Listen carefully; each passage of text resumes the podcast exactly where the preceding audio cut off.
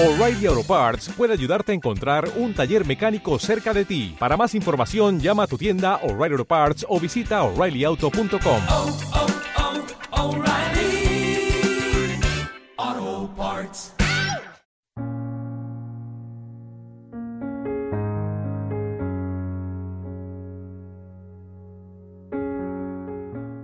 Bienvenidos a Conversando con mi pastor, programa número 5. Soy Juan Carlos Parra. ¿Cómo estáis? Tanto en podcast como en YouTube, en televisión, vida, radio vida, en nuestra app, en las redes sociales. Bienvenido a una hora aproximadamente conversando con mi querido pastor Héctor Rocha desde Monterrey, México, un servidor en España. ¿Qué tal, Héctor? ¿Cómo estás? Buenos, buenos días para ti, buenas tardes para mí. Pues un placer saludarte, Juan Carlos, como siempre, y, y bueno, también al auditorio, al que nos ve y al que nos oye, un caluroso saludo.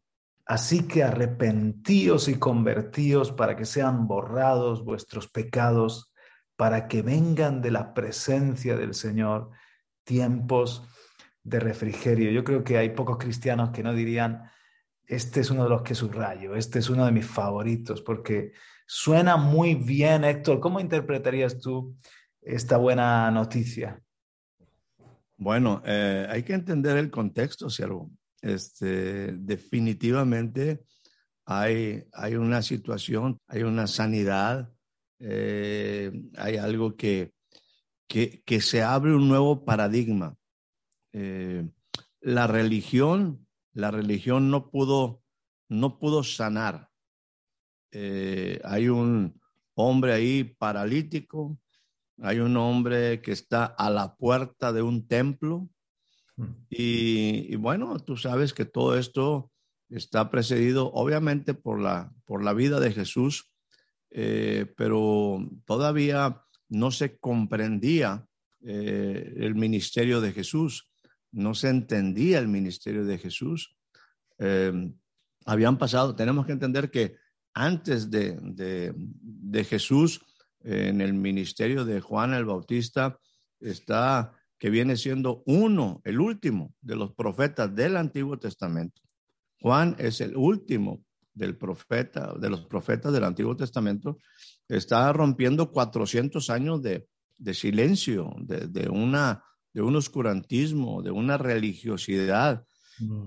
este, de cosas interesantes, porque, por ejemplo, Ahí eh, nacen en esos 400 años eh, previos al ministerio de Jesús, insisto, al nacimiento de Jesús y el ministerio de Jesús, la obra de Jesús, eh, emergen, pues yo, yo lo he, dicho de esta manera, emergen cuatro grupos. En ese tiempo de silencio, emergen cuatro grupos.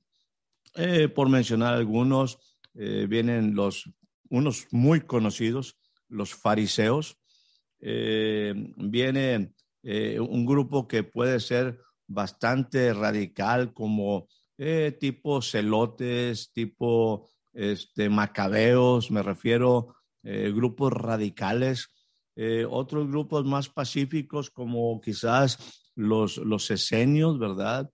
Y, bueno, por otra parte, ahí los saduceos también, ¿verdad? Gente que algunos creían en la resurrección, otros no creían en la resurrección. Este, como mucha gente no creyó en el ministerio de Jesús, aún los discípulos tenían, aún resucitado Jesús tenían sus dudas.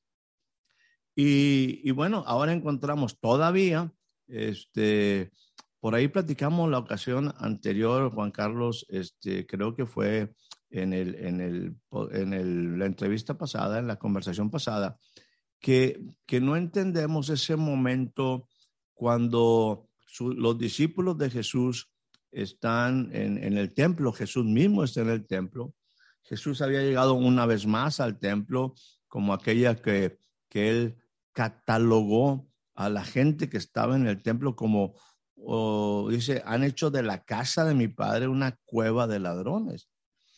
¿Qué es una cueva de ladrones? ¿Qué es un ladrón? Pues un ladrón es alguien que quiere tomar un beneficio, tener un beneficio sin pagar por él. Mm. Y eso, eh, y, y, ahora Jesús equipara a lo que está pasando en el templo a una cueva de ladrones. Y este, y, y bueno, en este, en este sentido, ahora, ok, ya vemos a un Jesús o entendemos a un Jesús resucitado, vemos este ministerio de Pedro iniciando, Pedro y Juan, ahora en el templo.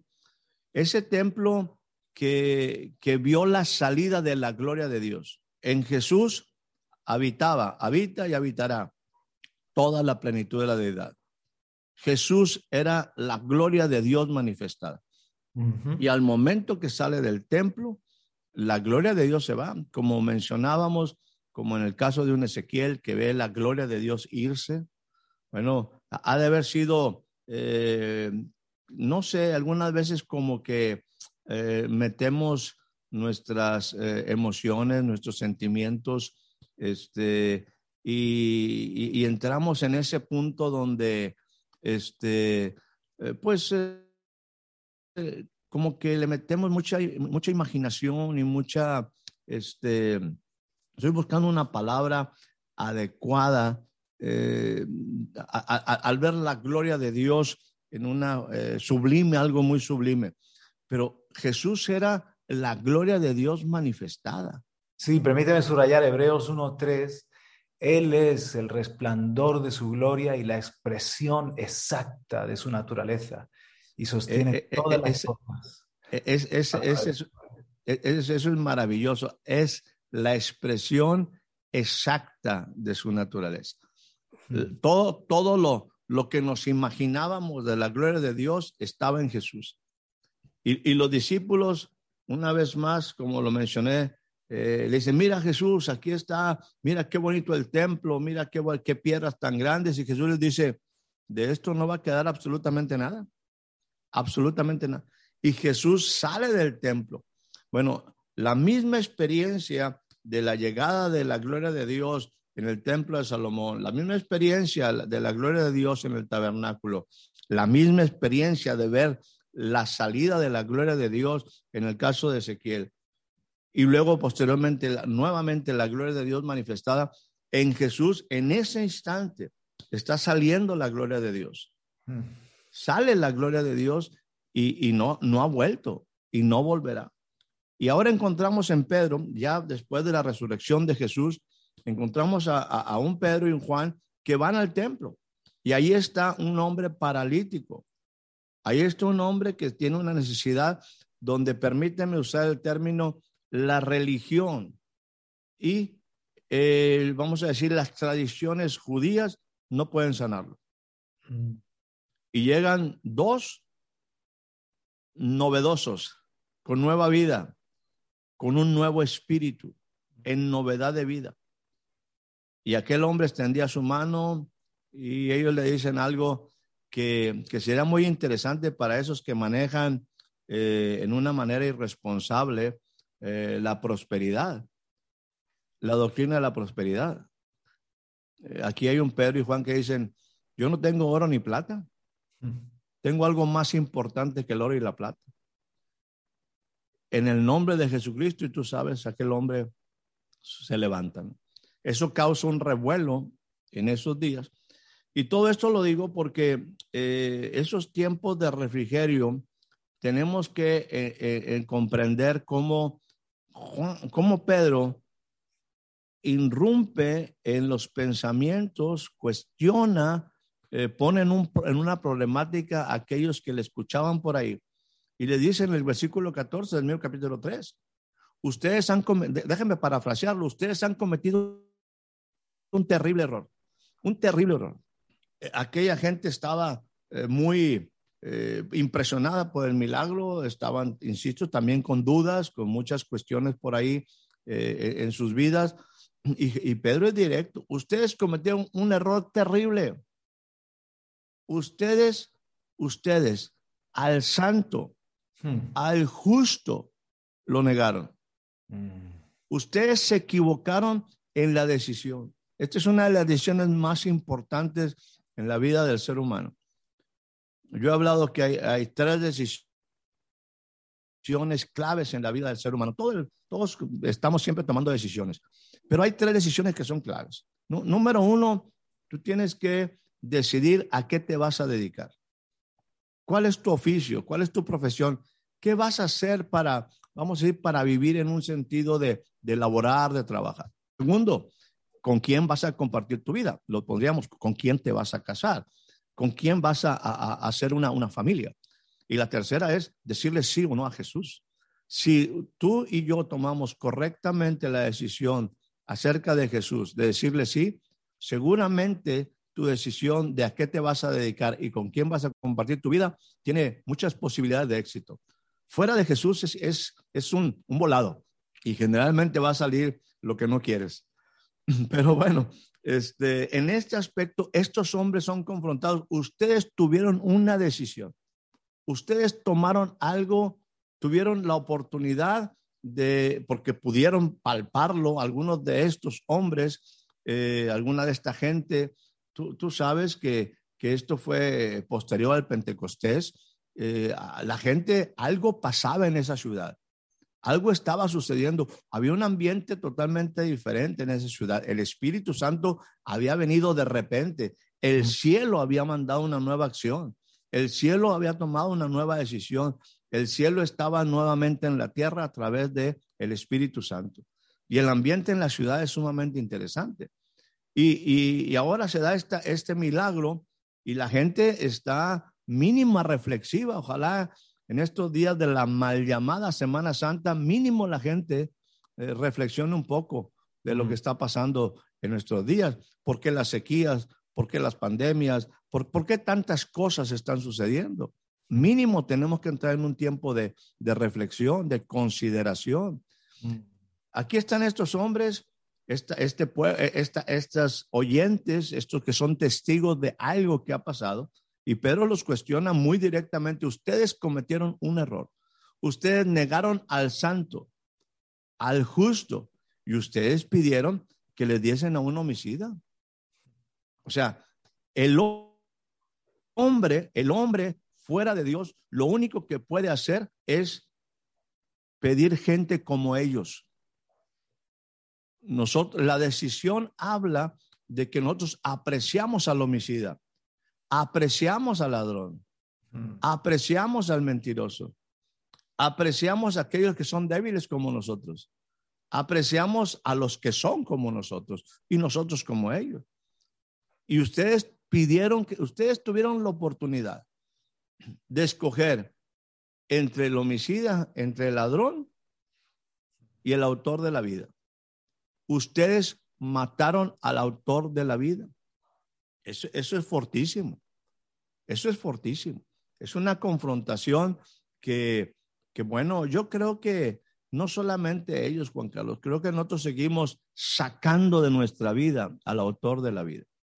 Nosotros seguimos negando al justo. Nosotros seguimos negando a aquel que es, que es santo. Y dice, bueno, pero Dios lo ha levantado entre los muertos y nosotros somos testigos de ello.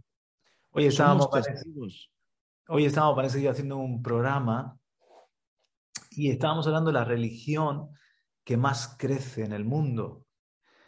Y, y coincidíamos con un autor que la religión que más está creciendo en el, en el mundo es la adoración al yo. Es la religión de, claro. del yo, de, del hombre. De hecho, dábamos datos de algunas encuestas de los Estados Unidos donde preguntaban a la gente que, cuál es su, máxima aspiración en la vida, eh, ser felices, estar bien conmigo mismo, disfrutar, eh, realizarme. El 80, el 90% contestaban este tipo de, cosas, pero completamente al margen de Dios, con, ese, de alguna manera, axioma de la verdad está dentro de ti, ¿no? Confía en ti mismo, la felicidad está dentro de ti. Y en definitiva, hemos quitado a Dios del trono y nos hemos puesto nosotros mismos. Eh, eh, hemos, hemos, hecho ese intercambio de, de los de Jerusalén. hay que elegir, ¿no? Y eligieron a Barrabás, a un eh, delincuente, por decirlo así, y dieron muerte al autor de la vida. Y a veces nosotros tenemos que decidir entre a quién voy a adorar y a quién voy a servir, a, Dios ¿Lo, dejo en el trono o sigo yo en el trono de mi propio corazón? Y tristemente eh, optamos, no damos muerte al autor de la vida, pero en un sentido muere en cuanto a darle la espalda o no, no contar con él o, o- no reconocer que, soy de él, que soy creación de él. Y, así me quedo, eh, aquí estamos estudiando tiempos de refrigerio y, también podríamos hablar de espacios de refrigerio. Me quedo en un lugar no bendecible, en un lugar donde no voy a encontrar refrigerio porque me he salido de ese amparo maravilloso de Dios. Eh, Yo, yo te mencionaba hace rato e hice alusión a, a que había un, un grupo de gente en derredor que, que los identifiqué como estos cuatro grupos que emergen en la, en, en- en la oscuridad con una buena intención. Yo creo que los fariseos eran gente bien intencionada. Quizás aparecen algunas cosas bastante radicales porque eh, estaban aferrados a su pensamiento y no estuvieron dispuestos a abrir ese pensamiento a, a la verdad y a, y a las cosas que realmente Dios estaba haciendo. Se quedaron atrás. Lo mismo los saduceos. En el caso de, de los, eh, pues puede ser, te digo, celotes como tipo macabeos, gente radical pensando que, que la única manera de cambiar este mundo es por las armas, ¿verdad? Con la guerra, este, derramamiento de sangre, o los otros, como quizás los esenios, que pudieran decir, bueno, este mundo no tiene remedio y me hago monje, me hago, me aparto, ¿verdad? Eh, e- e- esa gente estaba, vamos a decir, representada en todo un pueblo, en toda, en toda una nación. Cuando Jesús llega, cuando Jesús aparece, Jesús no, eh, no se une a ninguno de ellos, a ninguno de esos grupos, porque está abriendo un nuevo, un nuevo paradigma, está abriendo, ahora sí, no, no, para el judío, no para el griego, no, no para el fariseo, no para el saduceo, es para todo mundo. No, solo, no, no se une, por el contrario, él dice, síganme ustedes, ustedes tienen que entrar en otra, en otra forma y tienen que tomar decisiones porque ahora eh, pues tienen un serio problema. He estado compartiendo lo que dice Juan 5, 5.39, por ahí dice, escudriñen las escrituras, escudriñen las escrituras.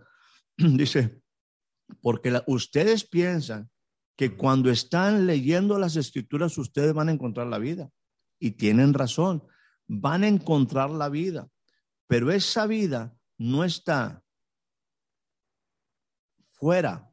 Eh, van bien, es, esa vida ustedes no la van a encontrar fuera de mí. Yo soy la respuesta del cielo. Mm. Y era un problema bien serio. O sea, Jesús dice, muy bien que lean las escrituras. Y, y me, llama, me llama la atención, Juan Carlos, porque este, en ese pasaje que te digo de Juan 5, 39, 37, 38, por ahí, hay un momento donde, donde le dice, mire, ustedes nunca han visto a Dios.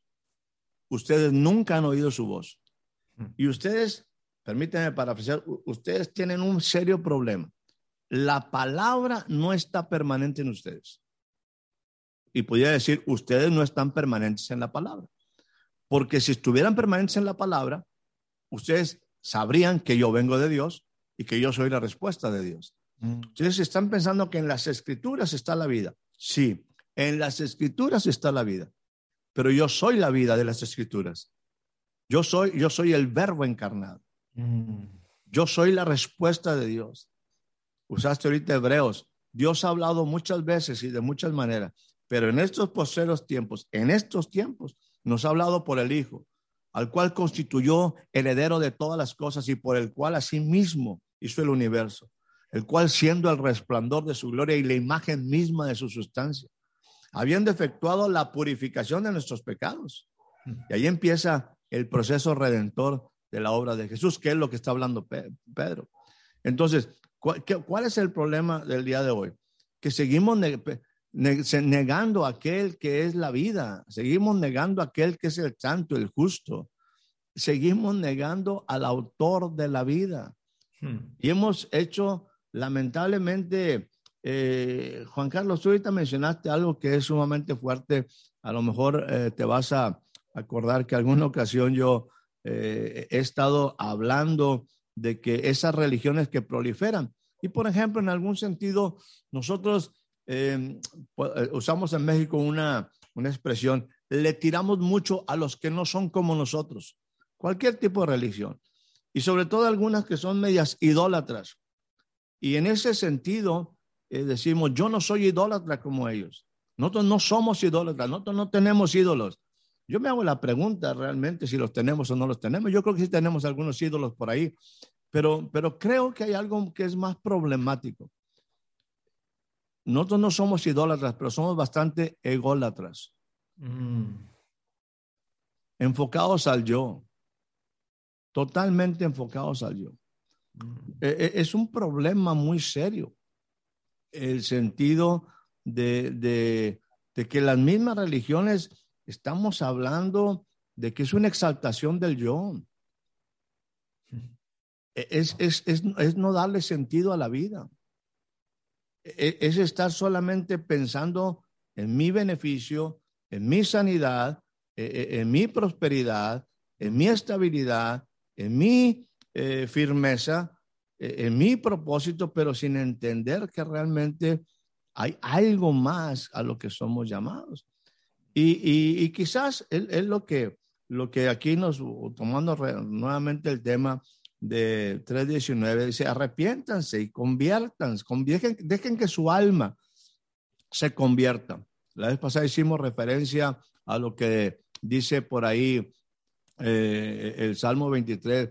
eh, no dice solamente confortará mi alma, convertirá mi alma, convertirá mi alma. Y, bueno, me guiará por sendas de justicia. Entonces, es importante que, que en, nuestra, en nuestra vida haya el arrepentimiento y la conversión. El arrepentimiento implica un reconocer, reconocer que me he equivocado. Y el convertir implica iniciar un camino diferente. Y para mí el convertir implicaría no dejarme, no dejarme mover mucho por mis propias, por, por las, por la dirección de mi alma que está basada en emociones y en sentimientos, sino que realmente yo alinee mi vida a, a la palabra de Dios. Dice, porque si esto es verdadero, eh, yo, yo he usado el concepto, si realmente recibo la palabra, el que recibe la palabra en verdad es transformado. O sea, cuando yo recibo la palabra, el proceso de aprendizaje, el proceso de cambio implica que, que yo voy a recibir la palabra. Déjame tratar de ponerlo en esta manera. La palabra la voy a recibir a través básicamente de dos formas. Lo que yo oigo y lo que yo leo. O sea, por eso Jesús decía, nuevamente utilizando ahí Juan 5, 37, 38, dice, ustedes no moran en la palabra, ustedes no tienen la palabra morando en ustedes. Mm. Ustedes, número uno, y yo, yo te lo puedo, déjame, déjame abrir un paréntesis aquí. Yo pocas veces he visto a Dios. Y si lo he visto, ha sido quizás una, una manera donde pues hay una sensibilidad en mi espíritu, alguna cuestión por ahí. Pero si yo te dijera que te estoy viendo, que he visto a Dios como estarte viendo a ti o, o- como veo a mi esposa, pues la verdad no. O sea, es una situación y si algo me ha pasado ha sido una, pues una experiencia, digamos, fugaz. Oír su voz en una manera audible, yo diría que, que han sido pocas ocasiones que yo puedo decir que en una manera, pues como estamos hoy nuevamente escuchándonos, este, pues eh, así he escuchado la voz de Dios. A mí, eh, eh, a través de la palabra, mm, quizás si yo digo que Dios me habla es porque hay una impresión en mi espíritu, en mi interior, pero no una cuestión audible, así que como por ejemplo en el caso de, de, de- de un Samuel, ¿verdad? Cuando era pequeño, Samuel, Samuel, ay Señor, o sea, este, pues no, ¿verdad? No, no, no hay tal cosa. Tere ha tenido un poquito más de experiencia de ese tipo, yo no. Este, eh, si a mí Dios me ha hablado es a través de la palabra. Si a mí Dios me ha enseñado es a través de la palabra. Pero Jesús le dice a esta gente, ustedes nunca han oído la palabra de Dios, ustedes, perdón, ustedes nunca han visto a Dios. Y, y vemos que hay, que hay, un contexto en el sentido cuando el, el, el, nos habla la escritura, dice, a Dios nadie le ha visto, jamás a nadie le ha visto. Eh, escuchado, pues sí, hay diferentes. Un Saulo lo escuchó. Eh, o sea, hay muchas experiencias de escuchar la voz de Dios. Pero bueno, en el caso mío personal, yo ni he visto a Dios muy frecuentemente, ni le he escuchado de una manera audible. Mm. Por lo tanto, dice, eh, pero ustedes, la otra área es que las escrituras no están, las escrituras no están permanentes en ustedes. Yo, y yo lo, invierto. Ustedes no están permanentemente en las escrituras. Ustedes eh, tienen ese problema. Y el asunto es que si esto fuera, si, las, si ustedes estuvieran en las, escrituras, se darían cuenta que yo soy la respuesta a las escrituras, porque las escrituras hablan de mí y conocerían al Padre que me envió. Entonces, aquí hay una problemática. Ahora, en este proceso, donde, donde vamos cambiando hacia, hacia eh, este escuchar las cosas de Dios, e, este proceso que te mencionaba, nosotros nos exponemos a la palabra a través de oírla y de leerla. Mm. En, ese, en este pasaje, en este proceso de, de, de oír y leer, yo tengo que cambiar de oír, y déjame jugar un poco aquí con las palabras, a escuchar. O sea, porque oír es una función del oído. Escuchar es una función del cerebro. Claro. Ahora, leer. Leer, yo puedo leer mucho, pero tiene que haber una comprensión, un entendimiento. Tengo que entrar en este proceso de, de, de, de cambio. Y, y, y esto es sumamente clave, que al momento de que yo, a través de lo que leo, oigo, pero a la vez escucho y entiendo, hay un recibo la escritura, recibo la escritura. Eh, yo he utilizado un, un ejemplo, eh, voy, voy a, a, a, pensar que estamos aquí tú y yo cerquita. Yo digo, Juan, Juan Carlos, ten, ten mi móvil y guárdamelo, guárdamelo. Entonces tú lo tomas, tú tomas el móvil y me lo guardas. Si tú no lo tienes, no lo puedes guardar. Claro. Si tú no lo recibes, no lo puedes guardar. Uh -huh. Entonces, la manera es que la palabra, yo tengo que recibirla a través de lo que oigo, a través de lo que leo. Lo que oigo lo estoy escuchando, lo que escucho lo estoy comprendiendo, recibo la palabra y la guardo para luego ponerla por obra. Eso es bien importante ponerla por obra. Mm. Cuando yo recibo verdaderamente la palabra, Ahí soy, soy, transformado. Ajá. Si, si, no recibo la palabra y la guardo y la aplico, no soy transformado. En un sentido, así como Jesús es el verbo encarnado, la palabra encarnada, el Cristo, nosotros somos cristianos somos pequeños Cristos y la palabra encarnada en nosotros parcialmente. En Él está toda la gloria de Dios, la expresión exacta de su naturaleza y toda la palabra encarnada, al, punto de que escudriñar cualquier parte de la escritura puedes encontrar ahí al Hijo de Dios. Y en el Hijo de Dios, por otra parte, ves todos los valores y todas las, virtudes en él están escondidos los tesoros de, la ciencia y del conocimiento de Dios. Pero nosotros, salvando las distancias, poco a poco se va encarnando en nosotros la palabra, o se debe ir encarnando de manera que vayamos mostrando a Cristo, mostrando el, verbo en nuestra propia vida. Jesús, déjame decirte, Jesús no sabía la palabra. Jesús era la palabra. Es un asunto del ser. El problema de muchas de nosotros es que escuchamos la palabra, pero no vivimos la palabra. Y no la vivimos porque no somos hacedores de la palabra.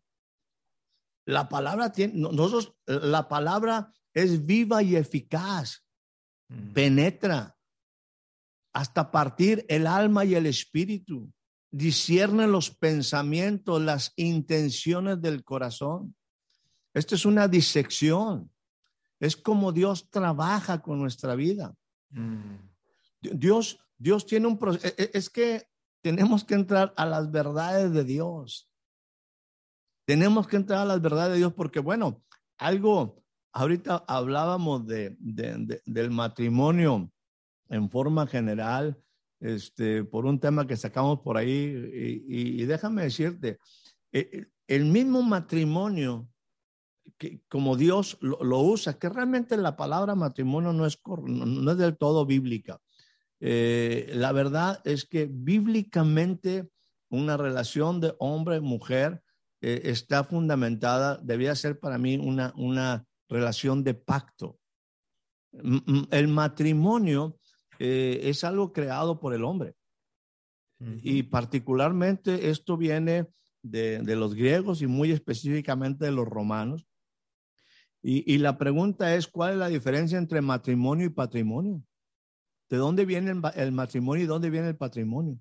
Mm. E- Este es el pensamiento, ese es el pensamiento romano. La intención del matrimonio era que tenían lamentablemente en esas culturas tantas mujeres, que tenían tantos hijos, que cuando había un problema con el patrimonio, porque tenían mucha riqueza, había una pelea entre todos los hijos y entre todas las mujeres. Lo mismo pasaba, lo mismo pasaba por ahí un poco ahí con Salomón, por eso ahí se mete a, a- a buscar que, que Salomón venga a ser delante de David el, el, el- el que continúa. O sea, porque, porque hay, una, hay una problemática en el desorden del hombre.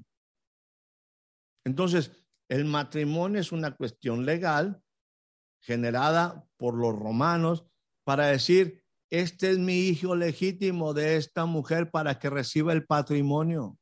Mm. Entonces, la palabra matrimonio son cosas inventadas por el hombre. Para mí, el punto es pacto. Y, y en- y en este pacto eh, hablamos de, de cuál es la razón de ese pacto, o, o- o déjame mencionar cuál es la razón de ese pacto. En, en esa relación es yo entregarme, yo dar. Generalmente nos metemos y pensamos que el matrimonio es donde yo voy a recibir. El problema es que si no tengo nada, ¿qué voy a dar? Y si la otra persona tampoco no tiene nada, pues ¿qué va a dar? Ya está en el par de gente vacía. Yo digo, el par, el par de infelices queriendo ser felices. O sea, no tienen nada para dar. El matrimonio es un deterioro, eh, déjame decir, es como Dios trata con el yo. Yo dejo de ser importante porque ahora es ella importante. Yo dejo de ser prioridad porque ahora mis hijos son prioridad. Es un dar. Es un dar. Es más bienaventurado dar. Pero llegamos a una relación pensando en recibir. Se- Seguimos una mentalidad incorrecta. Ahora, ¿por, por qué, te por qué menciono este tipo de cosas? Porque hay una, toda la Biblia, toda la palabra está diseñada para transformar nuestro ser. Y, y- Dios, en las diferentes maneras, el ser humano, según lo que me dice la palabra, nosotros somos espíritu, alma y cuerpo. ¿Qué imp- yo- Yo lo veo esto como círculos concéntricos. Espíritu, alma y cuerpo. No espíritu, alma y cuerpo, sino espíritu, alma y cuerpo. Y Dios trabaja en la separación de esto para poder cambiar mi vida. Por ejemplo, en el bautismo, en el bautismo, cuando yo soy bautizado, dice que echa de mí el cuerpo de carne, mata la carne. E- e- El bautismo no es un acto religioso, es una provisión de Dios para destruir un problema que tengo, que es mi carne. Y, esto implica exactamente lo mismo que la, que la ah, circuncisión. El, el bautismo implica la circuncisión para nosotros. Un corte. Es un, es un corte de carne, es separar la carne de mi alma y de mi espíritu. Mm. ¿Qué hace la palabra? Separa mi alma de mi espíritu. ¿Qué es lo que hace Dios? no es porque sea malo, es porque tiene que tener el orden correcto. Entonces lo que hace Dios es desintegrarme Mm. para ordenarme correctamente, que yo sea no carne, alma y espíritu, que no sea alma, carne, espíritu, sino que sea espíritu, alma Y y cuerpo. Todo mi ser, espíritu, alma y cuerpo. Entonces Dios empieza verdaderamente una transformación. Ahora yo tengo una regeneración, una, ah, una reconstrucción de nuestra vida, en todos los sentidos. Me tengo que dejar deconstruir para que haya una reconstrucción. Entonces hay mucha gente que su vida gira en torno a la necesidad de su cuerpo. Otra gente gira su vida en torno a las emociones o los sentimientos, al alma. Pero creo que, que, eh, ser cristiano, eh, eh, en el centro está el espíritu y, de- y morando en el espíritu está el espíritu de Dios, está Cristo. Entonces es una vida cristocéntrica, es en torno al- a, lo del espíritu y, y lo otro se ubica y se ordena ¿no? en, en- torno a ese centro. Entonces, eh, qué interesante en ese orden de lo que has hablado, cómo viene por una parte la palabra a separar el alma del espíritu y el bautismo a separar el cuerpo, o sea, la carne de- del alma, ¿no? Y, y- y ahora puede Dios traer el orden perfecto, volvernos al original de, de cómo nos concibió el Señor. El Señor nos, nos desintegra para integrarnos. Eh, definitivamente. ¿Por qué?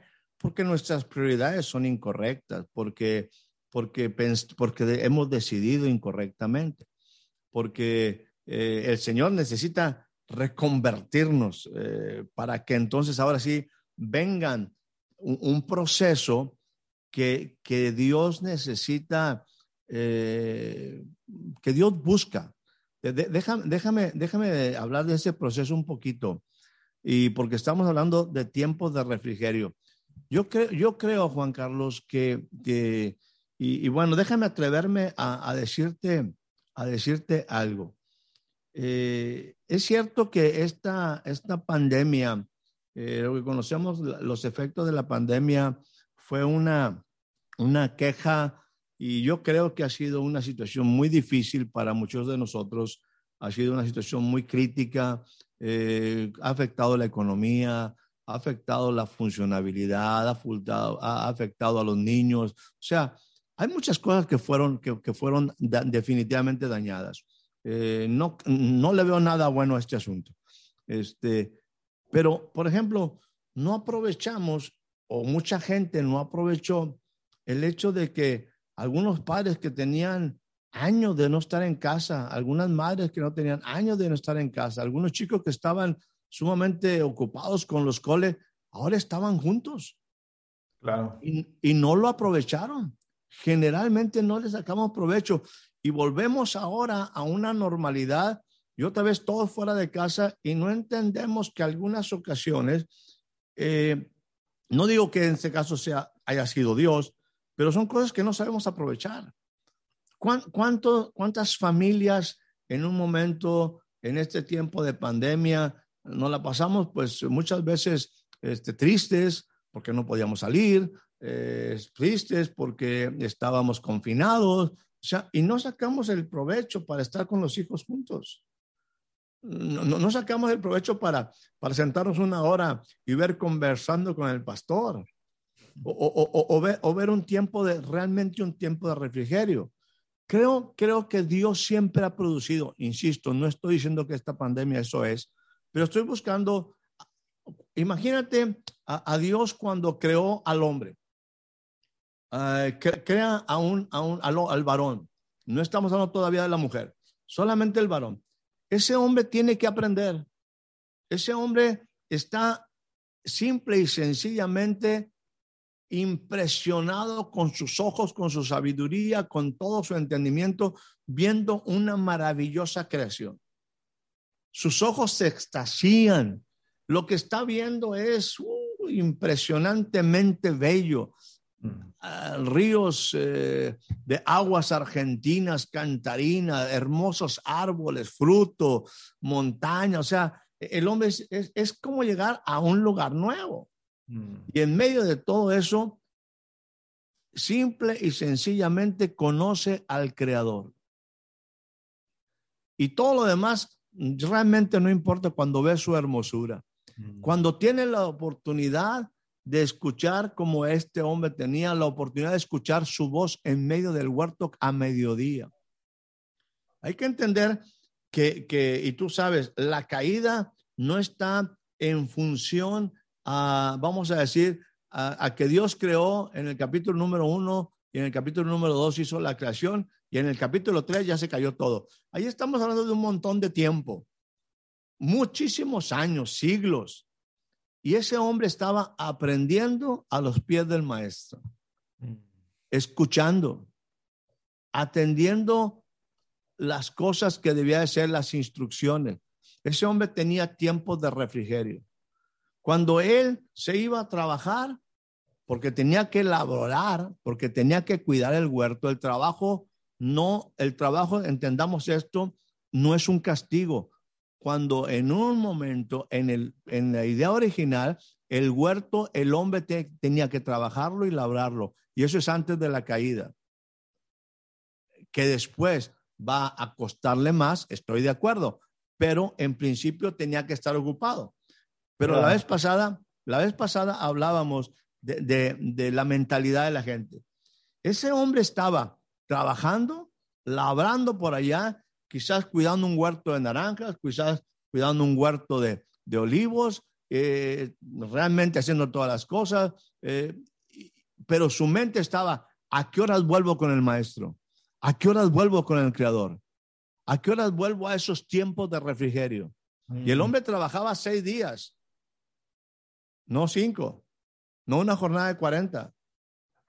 Seis días trabajará. La Biblia dice seis días trabajará. Hoy el Mm. hombre no quiere trabajar. Pero en ese trabajo no era trabajo. Tenía sus tiempos de refrigerio, volvía y, estaba ya laborando y trabajando, pero su mente y su corazón estaba diciendo, ¿a qué horas vuelvo con el Creador para aprender? ¿A qué horas vuelvo para escuchar su propósito? ¿A qué horas vuelvo para escuchar su voz? Su corazón está con el Creador, no está en el trabajo. Su corazón está en, en- en- en la relación, en la comunión que él tiene con su Creador, Mm. no en el trabajo, no en la actividad del día. Él está esperando casi que termine el- su jornada para correr, estar nuevamente a escuchar la voz de aquel en el cual está ciertamente toda la plenitud de la deidad. Es un momento de amor. Es un momento de, es un momento de vida. Mm. Y, y hay, y hay un instante donde él quisiera quedarse ahí y le dice, le dice el, le dice el creador, oye, hay que ir a trabajar. No es que yo me quiero quedar contigo. No, no, no, no, no, no, no. Tú tienes responsabilidades. Claro, porque Dios no malcría. Claro, o sea, aquí no es para que seas de, de flojito. Tú vas, a, tú vas a tener una responsabilidad de que vas a hacer que toda la tierra sea como el huerto. Por lo tanto, yo te estoy dando instrucciones. Y volviendo a Jesús.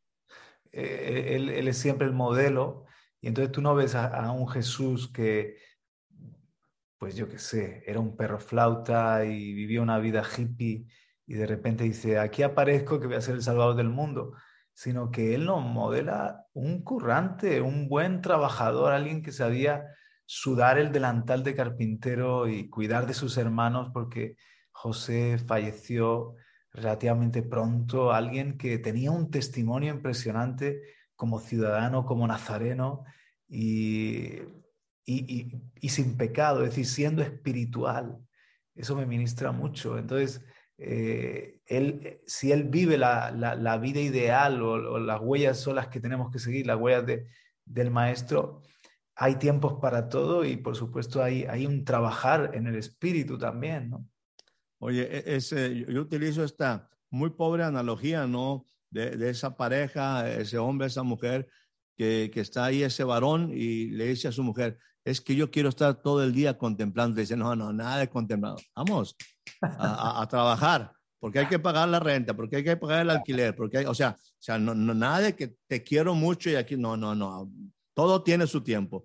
Este, todo esto implica un proceso. Estos, estas mesas, yo le llamo estos tiempos de refrigerio, estos, estos, eh, estos momentos como en el aposento alto, eh, eh, estos momentos como esa fogata que estaba cuando los discípulos, cuando Jesús se revela a sus discípulos por tercera ocasión ahí en Juan capítulo 21. es esos momentos donde Él dice, estoy a la puerta y llamo. estoy, y, y, hago esto porque, déjame, déjame decirte, si yo me voy al capítulo número eh, si, me quiere, si quieres checarlo por ahí. Sí. Dice, dice 2.41 del libro de los Hechos, un poquito antes de todo esto que estamos platicando de los tiempos de refrigerio. Y, y para, para, para, ir cerrando el asunto, el Señor habla de que eh, él, él, levanta un poderoso Salvador en la casa de David. Eh, a fin nos visitó y, y nos redimió y levantó. Nos visitó, nos redimió y levantó. Es bien importante lo que hace Dios. Eso lo hace Dios. Eso lo hace Dios. Yo no lo puedo hacer. Yo no puedo tener una, una casa firme a menos que el Señor me visite y haga morada ahí, me redima y levante un poderoso Salvador. Los que recibieron la palabra, date cuenta que todo esto está alrededor del mensaje de Pedro, un primer mensaje después de que Pedro había sido eh, bautizado con el Espíritu Santo, ¿sí? Y dice, los que recibieron la palabra. Ya hemos hablado de, de qué, cómo se recibe la palabra. Yo tengo que oírla, yo tengo que leerla. Oírla implica más allá de la función del oído, implica escuchar. Dice, los que recibieron la palabra fueron bautizados, fueron añadidas aquellos días como tres mil personas. Y yo aquí, para ir concluyendo, porque sé que el tiempo que se nos ha ido muy rápido, quiero dejar nueve preguntas, nueve preguntas para aquellos que nos escuchan. Estos son los tiempos de refrigerio. Mira lo que pasa aquí. Primero, la pregunta es, ¿cómo preparo mi corazón para recibir la palabra? En los tiempos de refrigerio, en esos tiempos de comunión, en esos tiempos de comunicación, en esos tiempos de diálogo, porque Dios me lleva a tiempos de comunión. Dios me lleva a tiempos donde yo estoy su corazón está abierto con el mío y yo debo de abrir mi corazón hacia Él. ¿Cómo yo en un momento preparo mi corazón para recibir la palabra? Segunda pregunta, ¿qué verdades estoy guardando en este momento? ¿En qué verdad estoy yo fundamentado en este instante? Los tiempos de refrigerio son el resultado de conocer verdades, sí, de la presencia de Dios, sí, de la comunión con Dios, pero la única manera que yo puedo mantener tiempo de refrigerio es que yo camine en verdades. Por lo tanto, la segunda pregunta es, ¿qué verdades estoy guardando? Ahora, la tercera, la tercera pregunta que es interesante para mí es, ¿cuánto tiempo me tardo en dar el siguiente paso en mi proceso de vida? Por ejemplo, si tú y yo vemos este pasaje de Hechos 2.41, los que recibieron la palabra fueron bautizados. ¿Qué implica esto? Que, que después de que yo recibí la palabra, hay una acción prácticamente inmediata. La vez pasada platicábamos de ese hombre etíope y Felipe visitándolo ahí en el, en el, en el carro. La palabra se presenta, ven agua, Obviamente Felipe tocó el asunto del bautismo, tocó el asunto de cómo debe ser el bautismo. Él ve el agua y dice, ¿qué impide que yo sea bautizado? Ahí hay agua. Dice, si tú crees bien, puedes. Mm. La pregunta es, ¿cuánto me tardo en bautizar? ¿Cuánto me tardo? Como no recibo la palabra, como todavía no, no, la palabra, déjame ponerla de esta manera, no me ha pegado en el corazón, todavía no arde la palabra, me tardo muchísimo en bautizar. Estoy utilizando esto como una metáfora, como una analogía. ¿Cuánto tardo yo en dar el siguiente paso y avanzar después de recibir la palabra? Mm. Y aquí la pregunta es, ¿Cuánto se ha tardado? ¿Cuánto se ha tardado Héctor? ¿Cuánto se ha tardado otros hombres en bautizarse después de recibir la palabra? Todavía estamos pensándolo algunos. Mm. Perseveraban, se dedicaban continuamente en la doctrina de los apóstoles, en la comunión y en el partimiento del pan y en las oraciones. La pregunta es, hemos permanecido, hemos permanecido en las cosas elementales de Dios, en las cosas básicas de Dios. Versículo 44, 45. Todos los que creían estaban juntos y tenían todas las cosas en común y vendían eh, las posesiones y las haciendas y las repartían. Eh, otro par de preguntas. ¿Hemos aprendido a estar juntos? Mm. otra pregunta, ya no sé cuál número es, pero creo que es como la, quinta.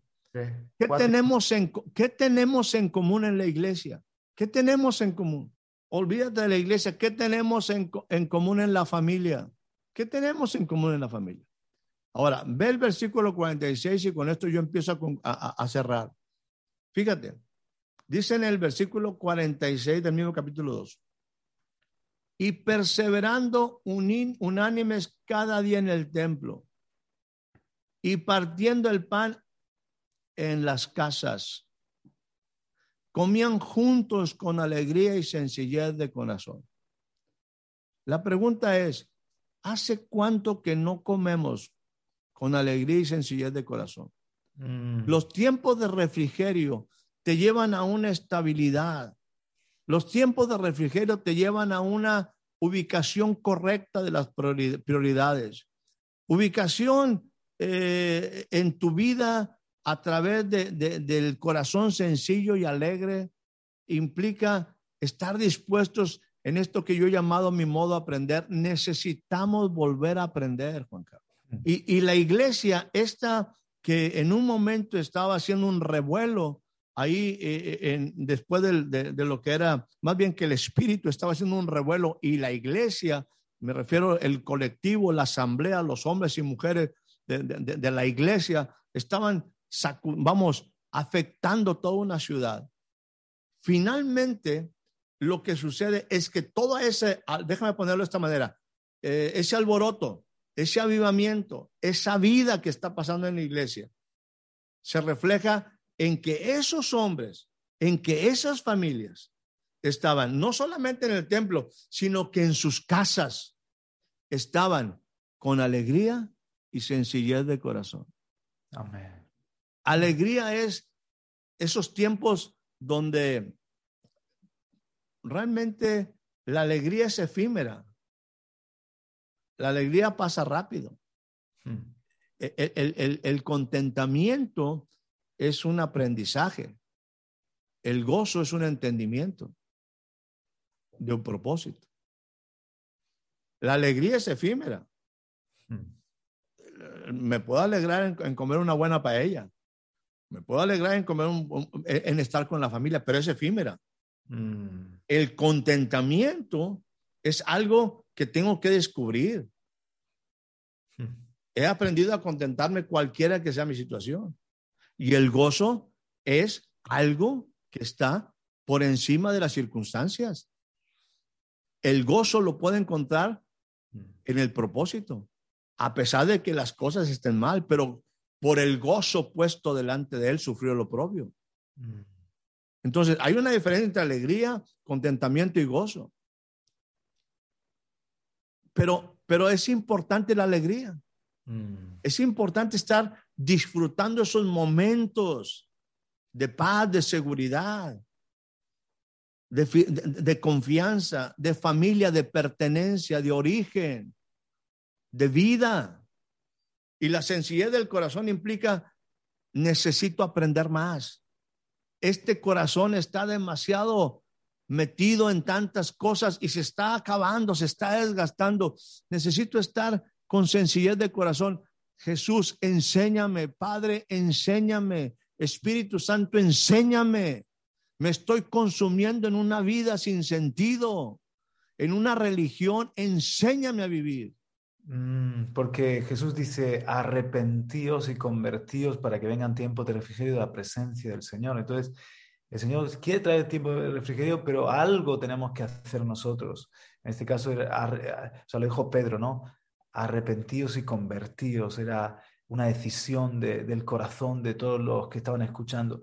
En el caso nuestro, tenemos que buscar, ¿no? Esos tiempos de refrigerio de, de, de, como el primer hombre ir de vuelta al Creador, estar a sus pies, como María a sus pies, servimos como Marta, como leones valientes, pero necesitamos abrir paréntesis de eternidad y, y tiempo de refrigerio donde renovamos fuerza, donde eh, renovamos la visión, donde hay alegría y sencillez de corazón. La sencillez del corazón, eh, yo, yo lo tomo en este aspecto, este, eh, Juan Carlos, bienaventurado, dice Jesús, bienaventurado los pobres en espíritu. Y, y bueno, si yo veo la magnitud, veo lo grande que es el espíritu que reposó en Jesús, sabiduría, temor de Dios, conocimiento, todo, ello. La, la, la, plenitud del Espíritu, en esas siete experiencias de la plenitud, el Espíritu está sobre mí. Comparado con el Espíritu de Jesús, mi Espíritu es pobre. Yo, soy un pobre en espíritu que necesito toda, toda la plenitud del Espíritu sobre mi espíritu. Y esa sencillez de corazón implica Dios te necesito, te necesito. Eh, hay alegría, hay una sencillez, una disposición, una disponibilidad a aprender. Mm. A, a, que Dios nos enseñe lo que es verdaderamente la vida. Y la pregunta ahí sería la siete, tenemos un corazón sencillo y alegre. Y termino con esto alabando a Dios y teniendo gracia con todo el pueblo, versículo 47, y el Señor añadía a la iglesia a los que habían de ser salvos, salvos. Y las últimas dos preguntas son estas. ¿Somos un referente para los de afuera? Y la pregunta es, en mi vida, ¿qué es lo último que Dios ha añadido? Olvídate en la iglesia, en, en, tu vida, en mi vida, en la vida de mi familia, en mi casa. ¿Qué es lo último que Dios ha añadido? te dejo un pensamiento final. Creer, creer desde mi perspectiva, es sencillez y esperanza. Es volver a la sencillez, a lo simple, a la comunión, a la relación íntima de corazón con el Señor. Creer es sencillez y esperanza. Antes de usar mi fe emocional revolucionada solo para alcanzar lo que quiero, no lo que soy, acorde a mi propósito. Creer es sencillez y esperanza. Antes de usar mi fe emocional revolucionada, solo para alcanzar lo que quiero, no lo que soy, acorde a mi propósito. Los que, los que recibieron la palabra tenían que estar tomando decisiones. La decisión que tomaron anteriormente como nación, como pueblo, en todas sus diferentes creencias, en todas sus diferentes maneras de pensar, lo llevó a tomar una decisión totalmente equivocada. Ellos desecharon, negaron al justo, negaron al santo. Al autor de la vida. Y desecharon de su vida al autor de la vida. Por lo tanto, esta gente necesitaba entrar en un proceso de transformación. Y el apóstol dice, conviértanse, arrepiéntanse, conviértanse. Y entonces me dan tiempos de refrigerio. Y aquel que es camino, verdad y vida les va a enseñar a alcanzar lo que es verdadera vida. Por encima de todo tipo de creencia humana. Que generalmente la creencia humana, como tú muy acertadamente lo dijiste, está enfocada solamente al desarrollo de lo que yo quiero y no de lo que yo soy.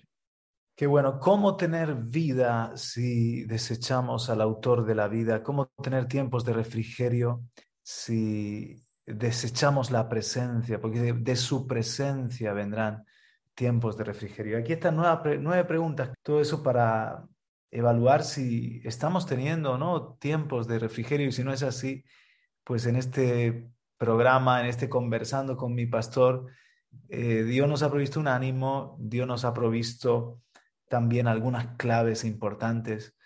Muchísimas gracias, Héctor, de verdad, por dejarnos un poco inquietos como siempre y dejarnos también con ese modo aprender en, nuestros corazones. Y, y bueno, yo creo que la semana que viene abrimos tema nuevo o continuamos con tiempos de refrigerio. ¿Qué piensas?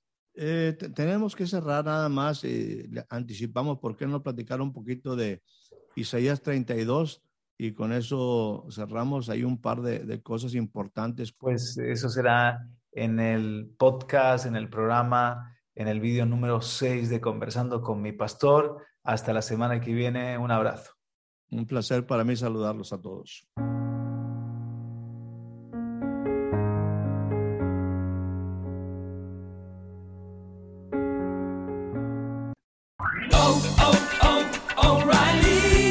¿Necesitas ayuda? En O'Reilly Auto Parts te ayudamos. ¿Necesitas algún consejo? Te aconsejamos. Nuestros profesionales en autopartes están siempre disponibles para ayudarte a encontrar lo que necesites. Excelente servicio al cliente es solo una de las ventajas que ofrece O'Reilly Auto Parts. Los profesionales en autopartes. oh, oh, O'Reilly.